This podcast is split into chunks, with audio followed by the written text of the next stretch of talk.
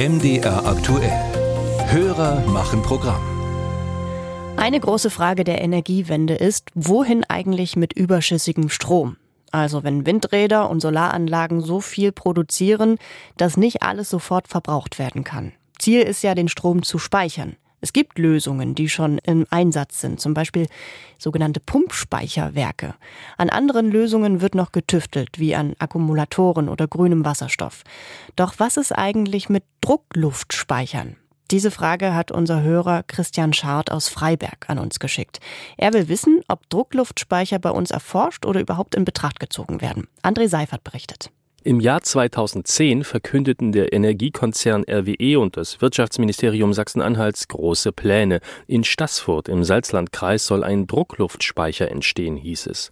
Eine weltweit einzigartige Technologie werde erprobt. Jedoch schon 2015 wurde das Projekt mit dem Namen Adele eingestellt. Zu aufwendig, erinnert sich Werner Neumann vom Bund für Umwelt und Naturschutz. Weil die gesagt haben, naja, sie haben keine Marktperspektive auf gut Deutsch. Die Speicherung des Stroms über Druck Druckluft ist einfach dazu zu teuer im Vergleich zu anderen Möglichkeiten. Druckluftspeicherwerke gibt es daher in der Region keine und es sind nach Auskunft des sächsischen Wirtschaftsministeriums wohl auch keine geplant. Jedoch eines von weltweit zwei Druckluftspeicherwerken befindet sich in Hundorf in Niedersachsen, in einem alten Salzstock, denn Salzstöcke sind für die Technik besonders gut geeignet. Ans Netz ging es 1978. Wenn das Stromangebot die Nachfrage übersteigt, wird in Hundorf mit einem Kompressor Außenluft in zwei Kavernen gepumpt und komprimiert. Wird Energie benötigt, werden die Ventile geöffnet. Die herausströmende Luft treibt Turbinen an, die Strom produzieren.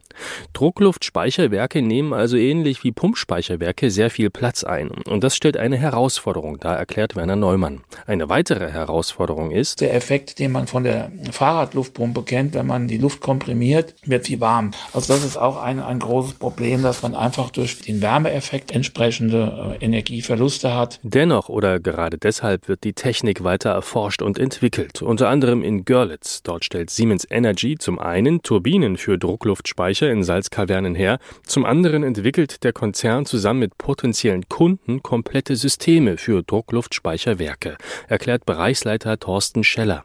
Er betont wiederum den Vorteil von Druckluftspeichern, die große Kapazität. Wir werden Speicher brauchen, um Energie über mehrere Stunden bis hin zu Tagen wieder äh, zurückverstromen zu können. Und da sind wir bei Batterien im Moment begrenzt. Batterien äh, haben eine Ausspeicherzeit von, ich sage mal, zwei bis vier Stunden. Bei den Druckluftspeicherkraftwerken reden wir über eine Stromerzeugung über mehrere Stunden bis hin zu mehreren Tagen. Schon in vier bis sechs Jahren werden die ersten Druckluftspeicherwerke mit der Siemens-Technologie zu sehen sein, ist sich Thorsten Scheller sicher. So wie in China, wo erst kürzlich ein Werk in Betrieb genommen wurde.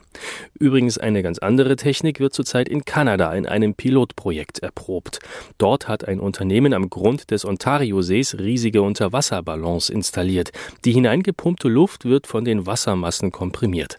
Das Potenzial dafür wäre wohl auch in Mitteldeutschland da, zum Beispiel in gefluteten Tagebauen.